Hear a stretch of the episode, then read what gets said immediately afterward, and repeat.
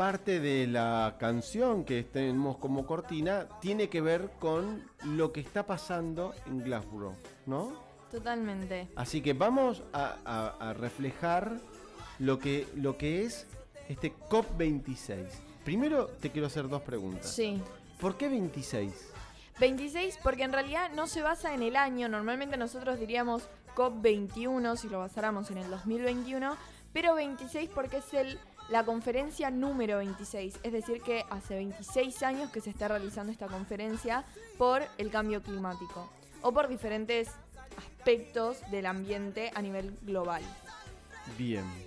Y esta semana, después de la participación de los mandatarios, mm, donde cada uno no solamente expuso un poco lo que, lo que necesitaba, eh, Claro, en realidad cada mandatario o, o cada representante del país eh, expuso más que nada las problemáticas que cada país tiene, no solamente ambiental, sino tal vez hay muchos países que no logran llegar al objetivo ambiental porque tienen tal vez otras urgencias dentro de su país, como el hambre, como el desempleo. Hay muchos países eh, sudamericanos que todavía no, no pueden hacer llegar todas las vacunas para toda su población. Claro. Entonces, esas urgencias, claramente hoy en día, en un contexto de pandemia, es mucho más urgente tener una vacuna para que la gente no llegue a la instancia de fallecer, a tal vez estar pendientes de eh,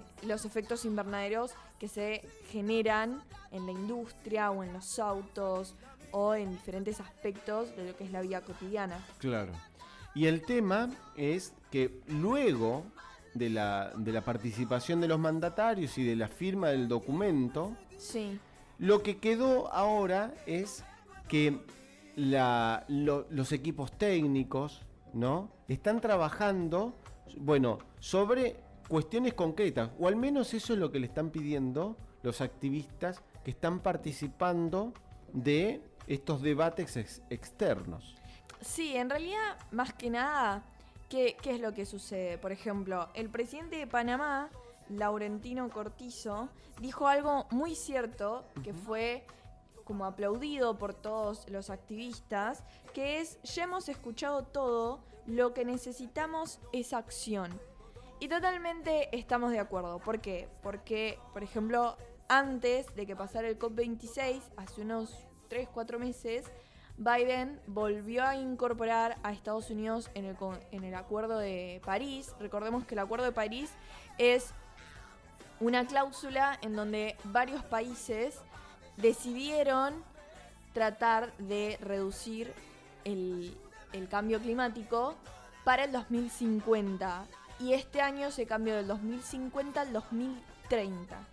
Pero ¿qué sucede? Bueno, como hablábamos antes, muchos países no tienen los recursos económicos y otros tampoco tienen los recursos políticos para poder eliminar el 100% de efecto invernadero para el 2030 como estipula la cláusula del Acuerdo de París. Claro. Entonces, ¿qué es lo que se recurrió? Muchos países de Sudamérica pidieron a los países ricos en, en economía y política que los ayudaran para que todos nos vayamos ayudando y que realmente el objetivo se cumpla. Por ejemplo, el presidente de Colombia dijo que sin ayuda, él, o sea, sin por, por sus propios medios en su propio país, él lo que podría lograr es la- el 50% menos de efecto invernadero para el 2050. Es decir, hay muchos países que lograrían muy poco en un lapso de tiempo mucho más prolongado del que necesitaríamos ahora. Pero los países sudamericanos que más están eh, avalando y más están aceptando y están proponiendo muchos proyectos, el primero de todos ellos es México.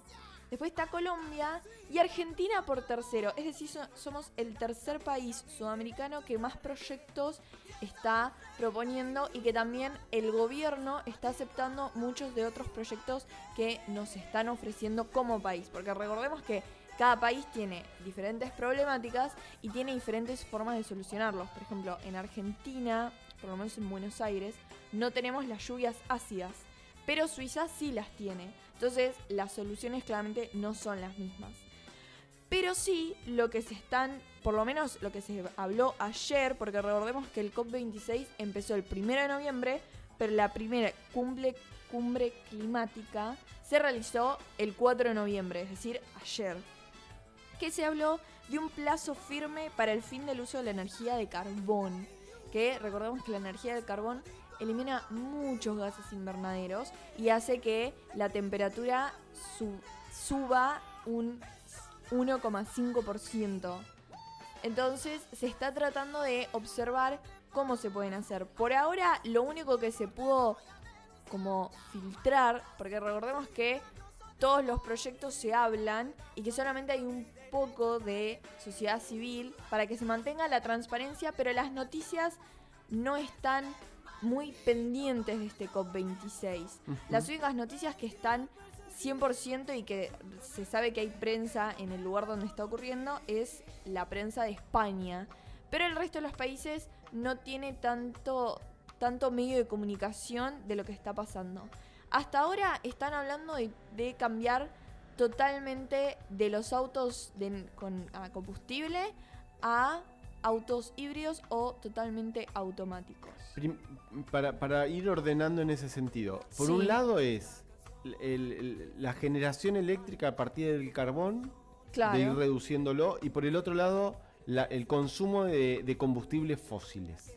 Claro, en realidad lo que ahora igual se está más hablando es que, primero, eh, ayer se habló mucho de la energía de carbón, pero la problemática que más se debería solucionar es el tema económico. ¿Por qué? Porque los países con más bajos recursos piden ayuda, porque en este momento de pandemia, como decíamos antes, muchos se están ocupando de el desempleo, del hambre, de eh, las vacunas, y los países ricos, muchos, están reteniendo por ejemplo, Estados Unidos dijo que va a ayudar en todo lo que pueda, pero que no sea económico. Es decir, va a ayudar en todo lo que sea campaña, propaganda o concientización, información, pero no va a dar... Hechos concretos. No va a dar no va a dar plata, es decir, no, no va a transmitir dinero para poder sustentar algún proyecto en un país que no tenga el mismo nivel económico que Estados Unidos.